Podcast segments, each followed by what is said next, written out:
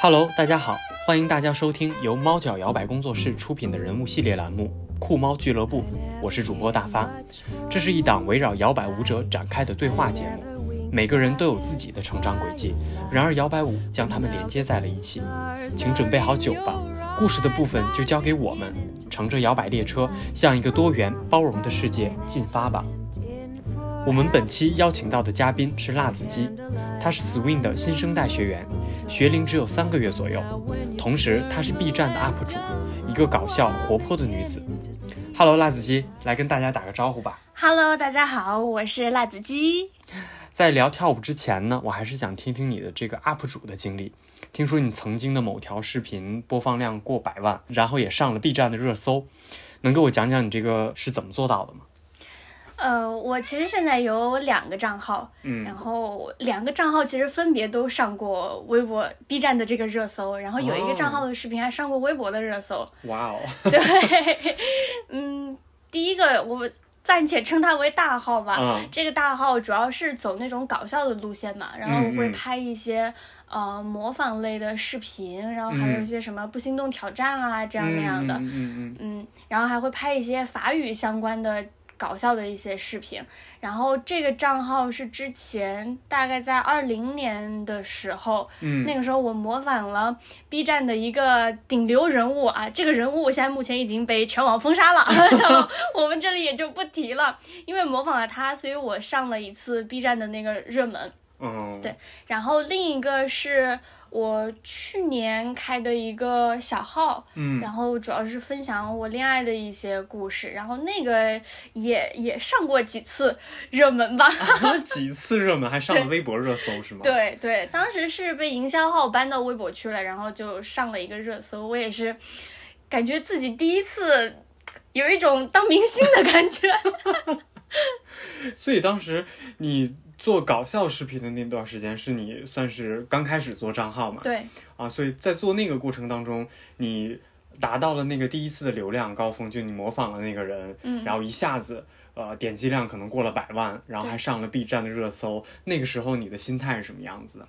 我当时就觉得特别飘，就是整个人都特别飘，因因为。因为你知道，其实做账号无非就两个，一个就想赚钱，一个就想出名。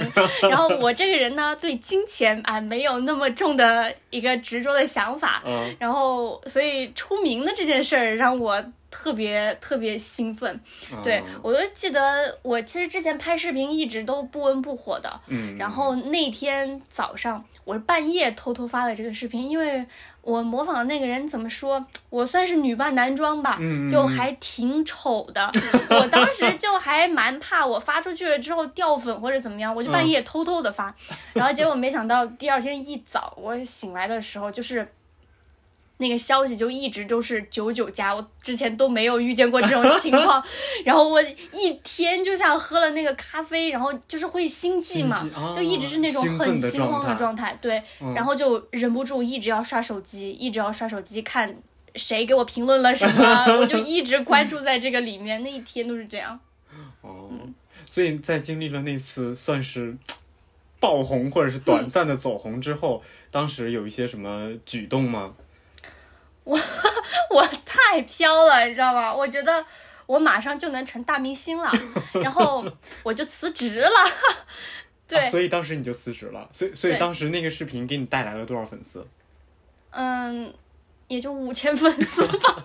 啊，五千粉就敢辞职了。对，就就是我通过那一次的爆红，我觉得我预料到了我未来的人生肯定就是不同于普通人，我肯定是要平步青云的那种感觉。对，大红大紫那种感觉。因为然后再加上那个时候我其实是在一个公关公司上班。嗯。啊、然后就是老在项目里面就特别忙，嗯，我觉得这个个工作是在耽误我的这个演艺事业，因为我一忙我就没有时间更新，没时间更新就断更了嘛。但这个其实对账号伤害还挺大的，嗯嗯嗯嗯，我就觉得不能这样，嗯。我就去。也是在执行项目的过程中，那会儿在出差，嗯当晚我就敲响了老板的房门，我就半夜敲响老板的房门，我就跟我就跟他说，姐，我要我要辞职，我要去追逐我的梦想了。然后他还一直在劝我，你考虑清楚啊，这个东西不是那么简单的，这个水很深的。我说我想清楚了，我是有这个实力的，你放手让我去做吧。反正我就义无反顾的就走了。嗯嗯嗯嗯嗯，那会儿其实身上我都没有怎么准备，就是那个 fuck you money，啊然后就就直接，哎，我现在想想也是觉得自己挺。挺不考虑后果的，大家就是千万别学我这样。但是一个挺好的一个尝试吧。嗯对啊所以后来的辞职之后的故事能再讲讲吗？嗯，辞职之后我就还是深根到我的这个短视频的事业当中嘛。嗯嗯但是随着那个人被封杀了，我的流量也没了，就你知道吗？不能总蹭。对，就没有流量，然后拍的视频吧，就就就也就那样。然后大概是到年底的时候，我就觉得，哎，我是不是需要一些东风来助力呀？就我觉得自己拍的挺好的，我可能就是缺一些流量。我当时想的是，我需要找人来帮我给我一些流量，嗯所以我那个时候就签了一个 MCN 公司。嗯，就是一个网红运营的公司。对对，我就嗯觉得，哎，他们就是答应我这个，答应我那个，我嗯觉得还挺美的。嗯反正就签了三个月嘛，但是中间就合作的感觉也不太好，因为他们始终是那种商业化的角度来思考这个事情，嗯所以会要求我。哎，也不是说要求吧，他们就建议嘛，嗯就建议我说你去做一些好植入的视频，比如嗯说你去拍一点什么，呃，测评的美食测评，嗯或者是穿衣服呀、嗯。穿搭的这种，嗯。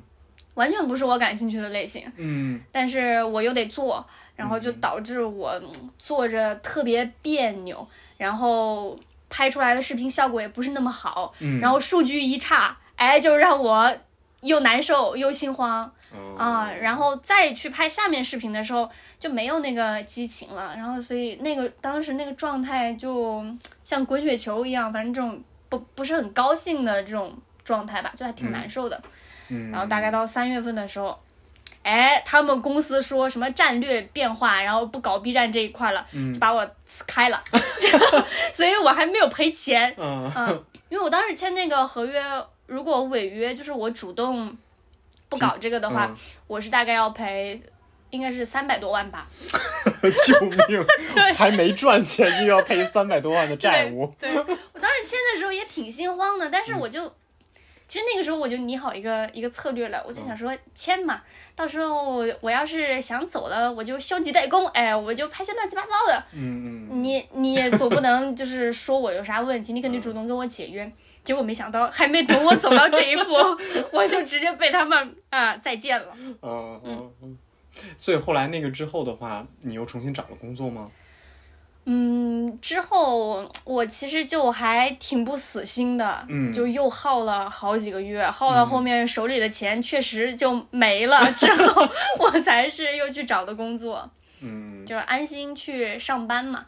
包括我自己后面，嗯，其实也想通了，我就觉得，因为拍视频是我的一个兴趣爱好。但是我把我自己的赚钱的这些希望都寄托在这个东西上面的话，它其实会带来很大的一个压力。嗯嗯就是我的生活费都靠你，然后你什么也没给我带来，然后我还要一直用爱发电，这个会让人心情很糟糕的。嗯所以不要，还是不要把特别喜爱的东西当正式工作来搞吧。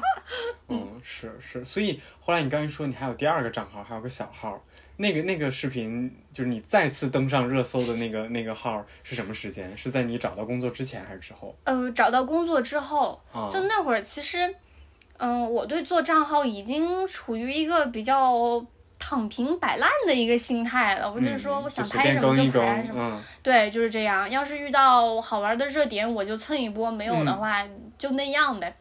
就是先把自己框定在一个，哎，我这辈子就这样了，不会红了这样的一个心态里面，就会好过很多。没有希望就没有失望。嗯然后后面大概上班了有一个多月之后，那会儿有一个跟我暧昧的一个男生，嗯 哎，说起来也是，中秋节的时候，我们就一起去草原上骑马嘛。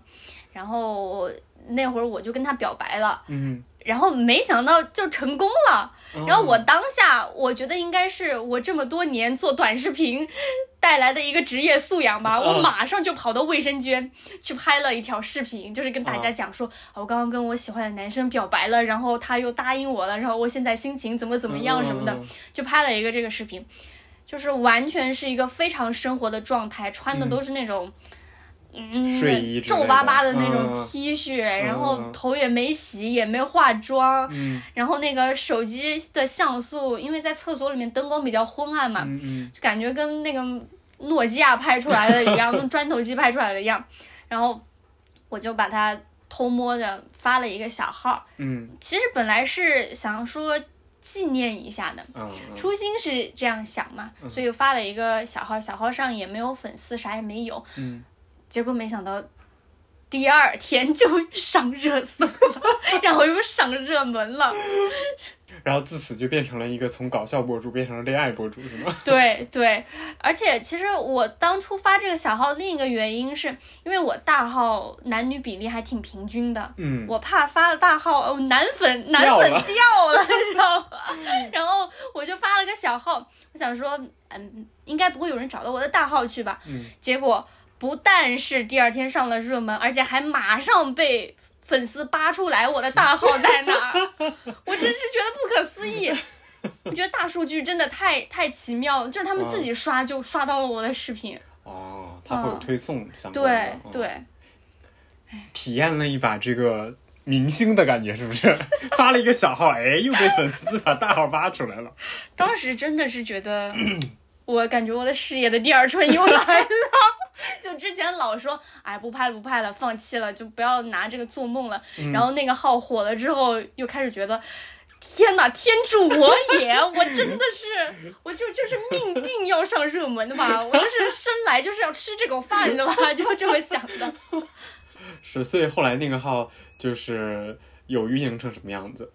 后来那个账号其实就主要去记录一些我恋爱的一些过程了，程嗯对我就会跟大家同步一些，嗯、最近和他又怎么样啦，我们去哪儿玩啦，因为我跟他是异地恋嘛，嗯，然后所以其实我也有很多想法什么的，嗯。就是会。跟视频里面的大家去说一说，嗯。然后别人看我的视频也像追电视剧一样，你知道，因为现在大家都很喜欢磕 CP，嗯对吧？啊，？就我觉得现在年轻人都是又磕电视剧里面的 CP，又是磕小说里面的，然后还有还有这种博主的素人嗯。CP，、大家也都对挺喜欢磕的，嗯。然后就追我的剧。呃，但是呢，就是 四个月之后啊，这个短暂的恋爱就结束了，然后然后我就从一个恋爱博主变成了一个失恋博主。呃，所所以你们你的粉丝后来有有跟你说什么吗？催你再谈恋爱，还是说怎么样？对，有他们就老在那儿催说什么时候更新你这个第二季的故事啊？我这都想都想追剧了。然后，但是我其实不是一个桃花运或者是恋爱运很频繁的这么一个人。对，然后后面就没有恋爱故事，我就只能更新一些我的日常的 vlog，然后我就又没有流量了，我的事业的滑铁卢就又来了。感觉自己真的是这个过人生过得一波三折的。没关系，没准儿未来又因为某一个视频，然后你又爆火。对 他们就老拿这个开玩笑，嗯就说。我我得每年开一个新账号，然后这个账号都能上热门一次，就就形成了一个矩阵一个定律。我自己有自己一个账号矩矩阵，阵。哎，我听说你男朋友就之前那个前男友啊，算是前男友了，嗯他是也是跳舞的。对，他是他是跳 popping 的，跳的还挺好的。就是我之前大概在和他好之前的那个春天，嗯。我去谈这次就是求求姻缘嘛，嗯。求签，我就因为因为大家都说你跟佛祖求的时候，你得写具体一点，你喜欢什么样的。嗯。然后我写的就特别具体，我就说、啊，要高，要帅，呃，要沉迷于我，然后还最好是爱豆，舞嘛，你知道、嗯爱豆不也唱跳 rap 篮球就这些吗？嗯，我就觉得哇，他就他就是我求的那个人嘛，所以当时跳舞的这个事情是在我这里加分不少的，嗯哦，嗯。所以你后来来跳舞会跟他有关系吗？不能说完全没有关系吧，就是我们分手的时候，哎，这个他的理由还挺奇葩的，嗯他就说，嗯，因为之前我跟他聊天的时候，我也会跟他聊一些跳舞相关的事情嘛。嗯，因为我小时候也学过民族舞什么的，嗯，然后也去上过几次街舞课，就嗯然后还主要我还追韩团啥的，啊，我就对这个很感兴趣，就能跟他聊到这些东西。我觉得也是我喜欢跳舞的这个因素吧，嗯能让我和他有一些共同的语言。嗯，然后后面。呃，我还老是跟他介绍说，哎，我知道有一个有一个 swing 还挺有意思的，我就老跟他推荐这个舞。我说你来，我带你去一次舞会去体验一下。嗯嗯，然后我就一直跟他说啊，我特别想学这个，我老想学这个了。嗯但是跟他在一起的那段时间，就一直都没有去上过课，嗯你知道吗？然后后面分手的时候，他就跟我说，我一直以为你是爱爱运动、喜欢跳舞的女孩，没想到你不是的。然后，然后我就在想。行行，老娘跟你分手之后马上去报个课。然后就开始来上 swing 课了。对，嗯，当然真的理由不是这样的，只是呃比较有一部好笑。分。哎，我知道你 之前来家参加 swing 的课程，就正式上课之前，嗯，你来过体验课，来过舞会几对次，嗯，而且我看你还玩的挺开心，当时。呃，刚才你也说到，你比如说你小时候有民族舞，也也学过一段民族舞，然嗯后可能前两年的时候也学过一些街舞的课程。现在街舞也很受很多年轻人的喜欢啊，所以你在尝试了这种不同的舞蹈之后，为什么会选择现在留在 swing 的这个舞蹈当中呢？我其实这个人还蛮喜欢跳舞的，嗯，你对跳舞本身就很喜欢。对我对跳舞嗯本身就、就很喜欢。小时候学过民族舞，但是因为太苦了，嗯嗯嗯，就得小的时候童子功对，就得就得压腿啊嗯什么这样那样的，所以上到六年级我就不学了。嗯但是就是喜欢扭来扭去的这个事情，我觉得是贯彻我一生的。我以前。跟朋友去蹦迪的时候，他们都说：“哇，你真会扭！” 我就是在那个蹦迪的地方嗯能散发我的一些舞蹈的魅力。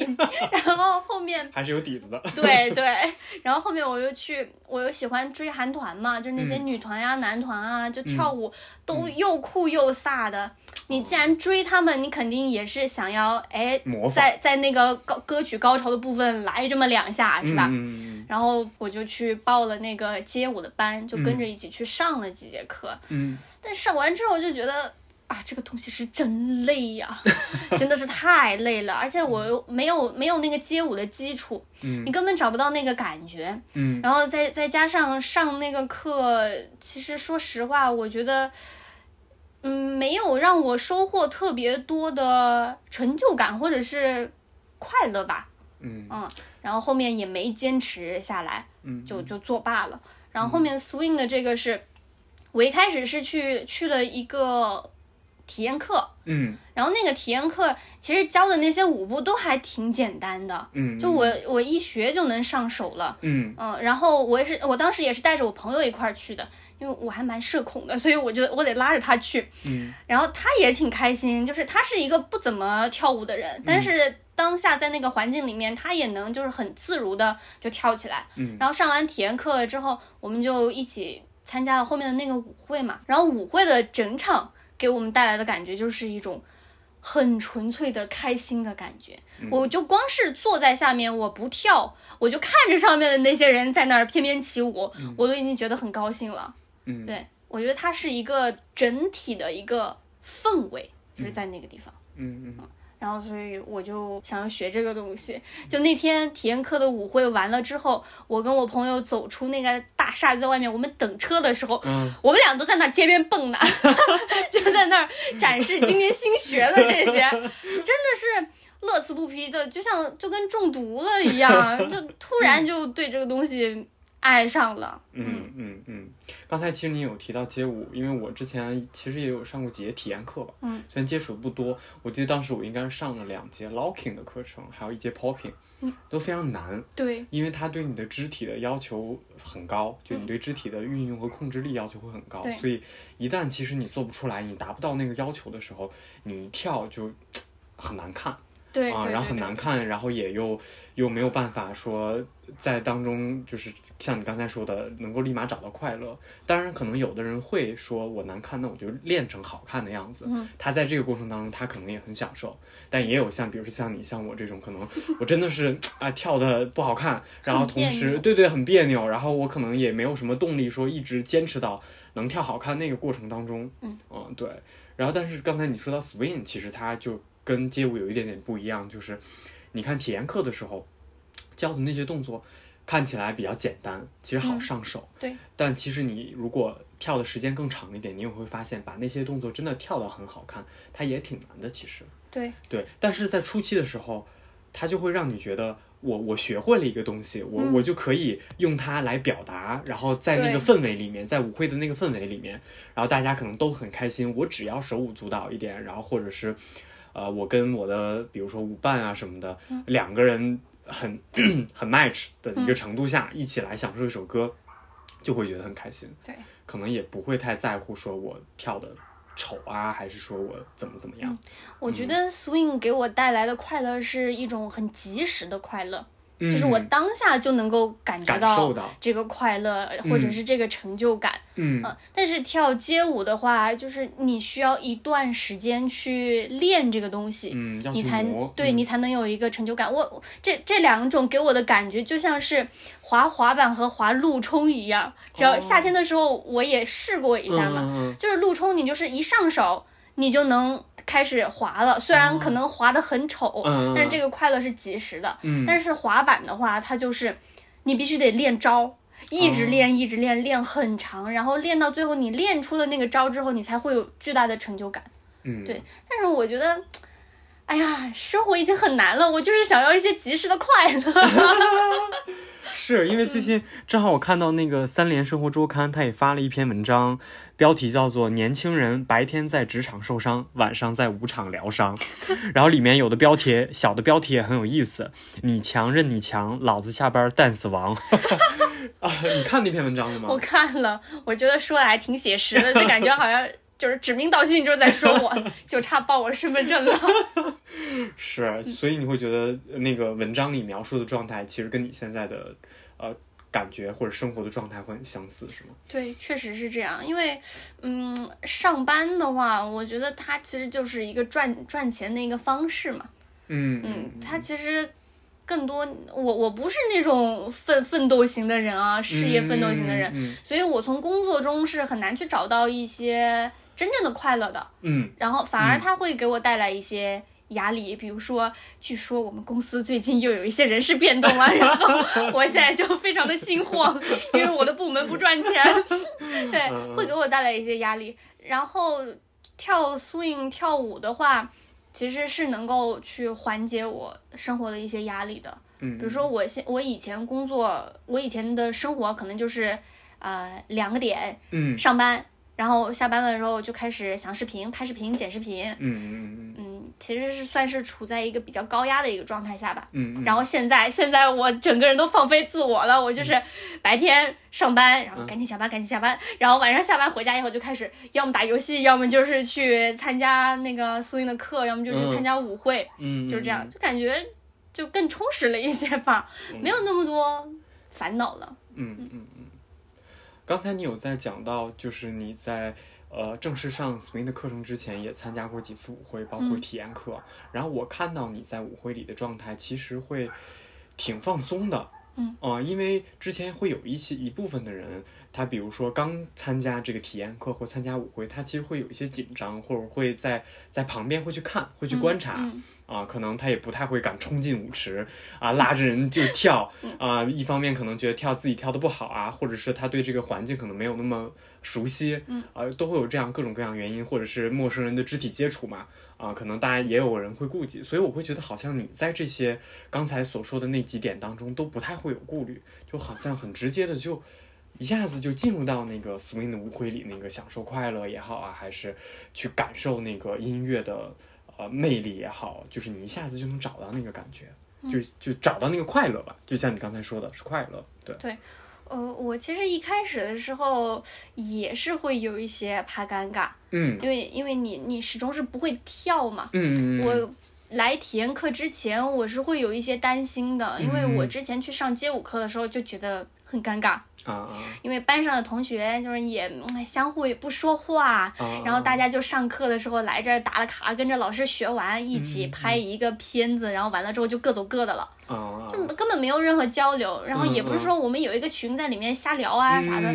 就没有，可能是也可能是因为我没遇到啊，嗯我也不能一竿子打死。嗯，对对对，然后当时给我的感觉就不太好，嗯嗯嗯，我就觉得有一种比较孤独又尴尬的感觉。我感觉是自己一个人在那儿哼哧哼哧的跳，然后也没跳出什么成绩，然后也不敢就是往外说，哎，我怎么怎么怎么样。嗯嗯然后来 swing 的话，就觉得整个人很放松，嗯就是很就是，因为它比起是比起街舞的那种像训练室一样的练习的一个场合，嗯，它更多的是一个社交的一个状态。嗯而且大部分跳 swing 的地方灯光都还挺灰暗的，你知道吗？嗯 就有那个氛围嘛，嗯谁也看不清楚谁。嗯嗯，而且音乐也相对更放松对对，一点，更放松一点。嗯然后在那个状态下，其他的现场的这些人都挺随和的，嗯就是。嗯，我当时体验课之后的那个舞会，没有感觉到一丝的尴尬，哦就我觉得大家都好放松，嗯。就是我老是看到周围的人，就是主动的去邀请我能不能和你跳一个舞，然后也有人拒绝，也有人接受，但是大家的状态都非常的自然，我就在那个环境下也被影响到了，我就觉得这是一个很正常的事情，嗯。就是有人来邀请你跳舞，或者是你单纯的坐在那儿欣赏大家在里面跳，都是很很自然的一个状态，嗯。嗯，这可能也是我喜欢跳 swing 的一个理由吧，就对我们这种社恐型的人还是蛮友好的。你一直在强调自己是社恐型的，你真你什么型的社恐？我我真感觉你社恐挺能，聊的。不是我真社恐，我是那种在很多很多陌生的人环境，就是这种场合的时候，我一般就是不怎么说话。我就是听听别人聊天，或者是偶尔的嗯搭上一两句这样的。嗯嗯嗯嗯但是，哎，但是我发现自从我我跳了这个经常去混舞会之后，我现在变成一个社牛了。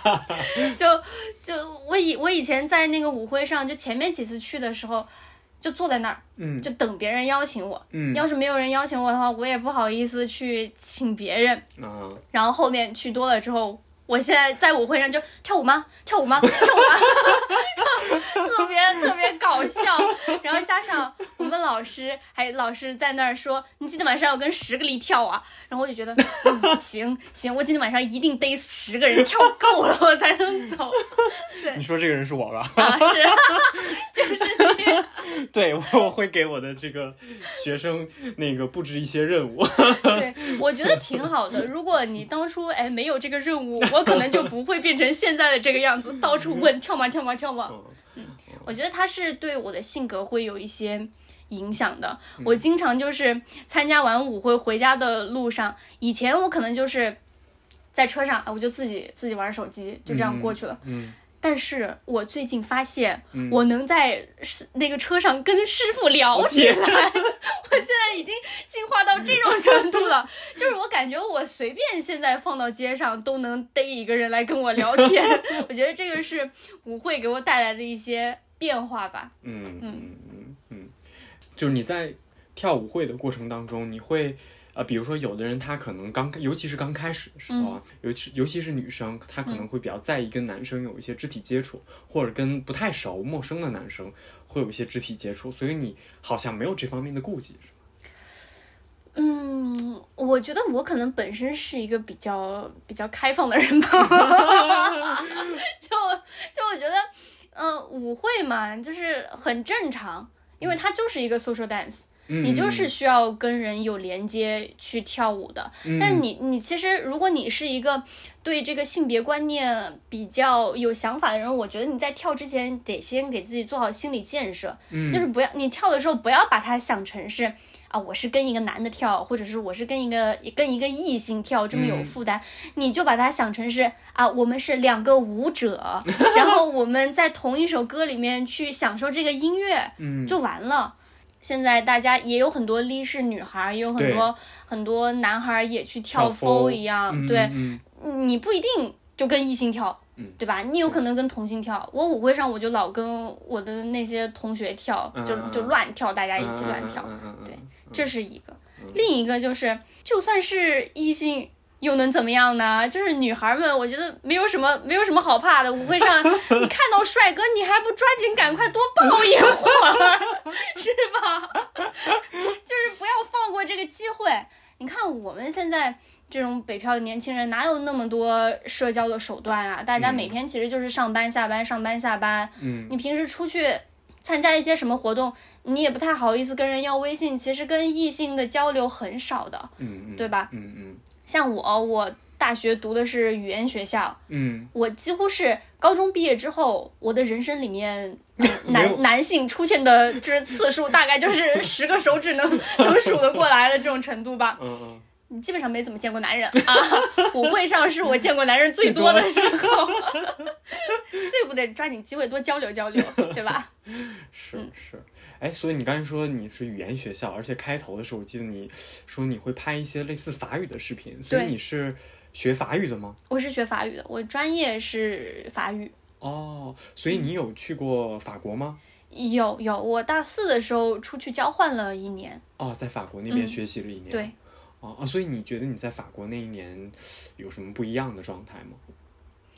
嗯，我觉得其实在国外留学不不仅仅只是法国吧，嗯，我觉得在国外留学给我带来最大的感受，首先成绩上对我来说是没有什么帮助的，因为我在我在外面说实话没有好好读书，呃玩儿一直都在玩儿。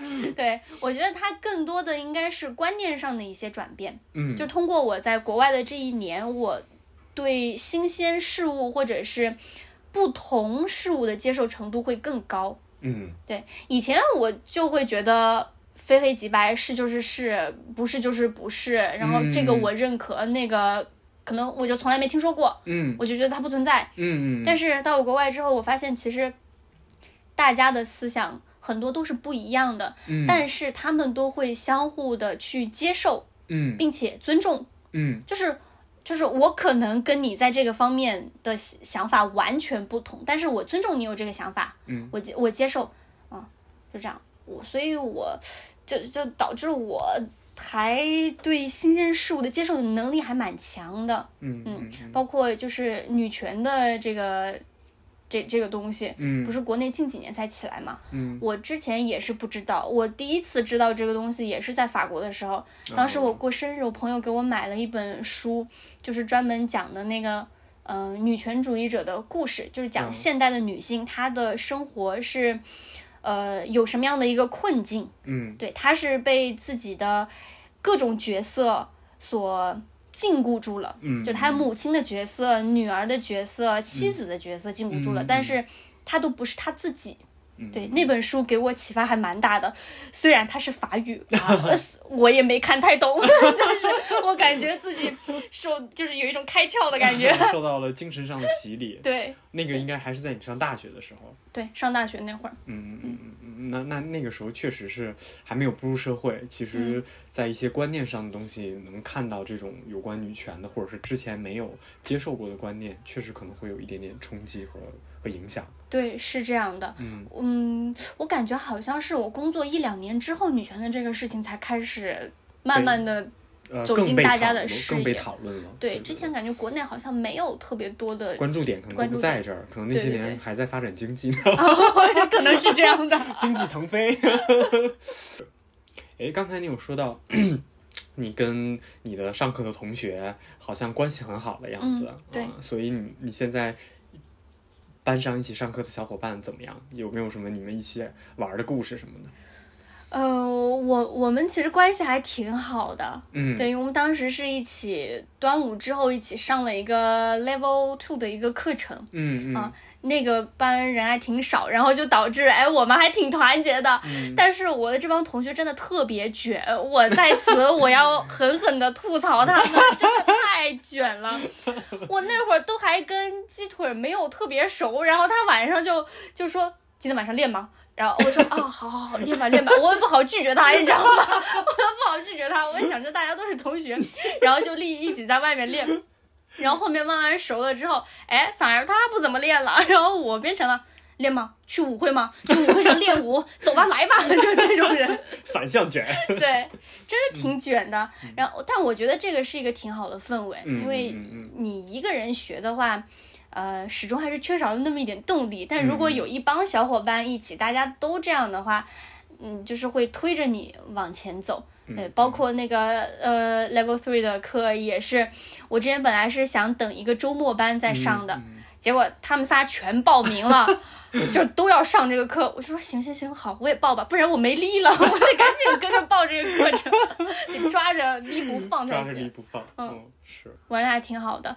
嗯，然后我我觉得也是通过跳舞的这个事情吧，嗯，让我真的去结识了一些我自己的朋友。因为其实我一开始到北京来的原因很简单，我不是说来这边追逐什么梦想啥的，我就是因为在这边的我贵阳的朋友很多，啊，所以我才来的北京。但是来北京这几年，我也没有就是。嗯，我毕业六年，我只上了四年班，中间还老跳槽，然后也也没有交到什么，就是办公室的好朋友啥的。其实我在北京算是没有自己的朋友的，我的朋友都是我贵阳朋友的朋友。对，但是通过跳舞，我觉得我自己是真的去结识了属于自己的一帮朋友。嗯，所以这个是给我今年最大的快乐之一吧。对，也是让我。更喜欢 swing 的一个原因，原因对，就是能让我认识很多有趣的人。嗯嗯，这个是 swing 非常大的一个魅力。对，swing 的这个社群，呃，里面的小伙伴是非常多样的，而且你总能找到跟你脾气相投、秉性相投的小伙伴，对，一起练习也好啊，或者一起卷，也所谓的卷啊，开玩笑，一起吃饭聊天这种。呃，尤其是上课了，上课一起上课，然后下课去喝点东西或者吃点东西聊聊天啊，那种感觉是非常棒的。对，我觉得我觉得特别好。之前还跟他们一块儿去露营呢，就之前都没都没想到过啊，我出去露营的对象居然不是我那帮贵阳的朋友，是这一群人，嗯嗯嗯，还挺不可思议的。我觉得我感觉通过这个我能认识好多人，嗯，而且每一次舞会。都能认识新的朋友，就大家可能一开始跳的时候不是很熟，就是就我们的状态其实就是，哎，跳吗？行，然后上去跳一圈，然后哎，谢谢谢谢谢谢，然后就没有交流了，你知道吗？你每次去舞会吧，哎，每次就都是那些人，一来二去，你不总得问问。你叫什么呀？你是做什么的呀？就就认识上了嘛？你要不要加个微信啊？下次舞会的时候再一起跳啊！待会儿回头一起报课。对，尤其是看到 leader。对，看到 leader 的时候，千万哎就抓紧。嗯嗯，是，这是一个特别特别有有意有意思的一件事儿。对，我觉得是它的这个社群的属性是和其他的舞蹈非常不一样的一点。嗯，对。嗯如果喜欢或者是会想要交朋友的人，或者是不不不是特别排斥 social 场合的人，嗯，其实还大概率还是会喜欢上这个整个场景和氛围的。对对对，它其实也不是那种强迫你必须要去给别人 social，它只是提供了你一个非常舒适的一个环境。嗯，就在那个环境下，你自然而然的就能跟别人攀谈起来了。嗯，是是，就是你想。social，他你有 social 的地方，social 的人，如果你不想，也没有人强迫你。对，你就去 dance 嘛。啊，不然这为什么叫 social dance 呢？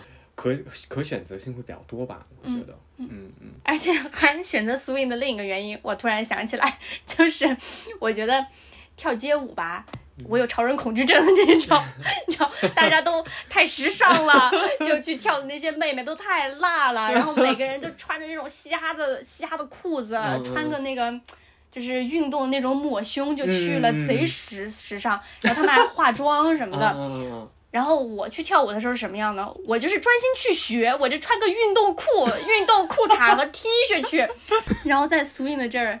哎，我就觉得还挺自然的，你也不需要买什么特定的服饰，你就穿的正正常常的去，就正正常常的跳了。对，就稍微打扮的好看的女生，其实可选择性更多。对，好看一点的裙子，然后你方便跳舞的，只要不是特别，呃，你不方便的，其实都可以。穿什么样的都行。并没有很多的要求。对，就还挺就还挺舒适的。嗯嗯嗯。而且大家看起来比较从容。就没有那个、啊，我好时尚啊，就是那种感觉，给我带来巨大巨大的时尚压力。服饰我觉得是还算是比较日常的这样的一趴吧。嗯跳 swing 的衣服其实你是可以在现实生活中去穿的，也比较符合我的性格。嗯但是跳街舞的那些衣服就不太符合我土狗的性格了，我觉得是这样的。哦，嗯对，这个其实也是一个比较重要的一个原因。嗯就是你喜欢一样东西，它跟你本身、你的性格、你的日常东西是不是会很很匹配对，啊、它会影响到你对这个事物的看法，以及对它的一个喜爱程度的时间长短上的问题。嗯我觉得这个确实是，嗯，嗯之前我会喜欢。呃，有一段时期，其实我会喜欢买不同风格的衣服，嗯我都很想去尝试啊，各类的风格，街头的也好，运动的也好，甚至是所谓你刚才说的一些潮流的，啊，嗯那种潮人穿的嘻哈的也好，啊，包括一些甚至是偏正装类、西装类的、商务类的，其实不同阶段都有尝试过。对，对，你会发现穿到不同的衣服里面。不同的风格衣服里面，你好像你自己也会略微有一点点变化，对，对吧会带给你不同的感觉。会带给你不同的感觉。嗯嗯，是这样的，还挺挺有意思的。对，嗯，哎，刚才你有说到你贵阳的朋友，所以你是贵阳人，对，我是啊贵阳的。贵阳人，所以你的这个辣子鸡的这个名字是因为贵州辣子鸡，你很喜欢吃辣子鸡吗？还是因为什么？是，嗯、我确实喜欢吃辣子鸡，但是改成这个名字是因为我之前看豆瓣上的一个帖子，嗯，有一个人他。他把自己的名字改成了赵姐药膳宝，呃，校园配送免单。然后他改成这个名字之后，被他们大老板踢出群聊，踢了三次，然后还被拉黑了。我觉得哇，这个事儿太搞笑了吧！然后我就立马把自己名字改成这样了。当然，我后面我也被我们领导说了，啊，就真的吗？对，就有一天的时候，我好像是在，就平时我在群里不不怎么说话，嗯，但那次是我做的活动上线了，我就在群里就喊大家、啊，大家快来给我转发呀，怎么怎么样，就被我们大老板看见了。然后我们大老板就来质问我的 leader 说 这个人是谁，但是因为看起来很像一个微商，在群里卖辣子鸡，对，因为我之前全称是叫贵州席风辣子鸡总店，每天八十八号免单，哎，就是这么长的一个名字。然后我们领导，我们 leader 还在那儿跟我说。嗯，这个名字是挺好玩的，但是你也玩的差不多了吧？把名字改回去吧。啊，就这么跟我说了一下，嗯没改啊，我死都不改。我就我就觉得这个是我对抗成就长大成人对抗社畜的 最后的一道防线。嗯，但是现在为了避免大家产生误会，我已经把后面那个八十八号免单改成了是假的啊，就不要不要相信我的这个。还是有一点点的妥协。这个名字真的特别搞笑，你知道，我有时候会在交友软件上会有会有人说要不加你微信，嗯，然后我把我的微信发过去之后，再也没有人加过我，大家都觉得你是个微商，对我是来找货源的，我是来找冤大头的。我觉得这是一个非常好的方法。大家如果就是希望生活中避免一些其他的社交的话，就可以把名字改成这种。怪不得你刚才说你不是那个经常会有桃花运的人，是你自己把自己的桃花给斩断了。是这样吗？真的 OK，那我们今天就先聊到这儿。呃，感谢辣子鸡，刚才聊天的过程也特别的开心和愉快。然后我会在播客的末尾把辣子鸡的 B 站账号贴出来，感兴趣的可以关注一下。然后也期待你早日从失恋 UP 主变回恋爱 UP 主。谢谢各位观众的收听，谢谢辣子鸡。谢谢谢谢大家收听我们的节目，欢迎大家在评论区和我们互动。如果对摇摆舞感兴趣的小伙伴，可以关注我们的微信公众号“猫脚工作室”。我们下期再见，拜拜。拜拜。Come in. Well, well, well, look who's here. I haven't seen you in many a year.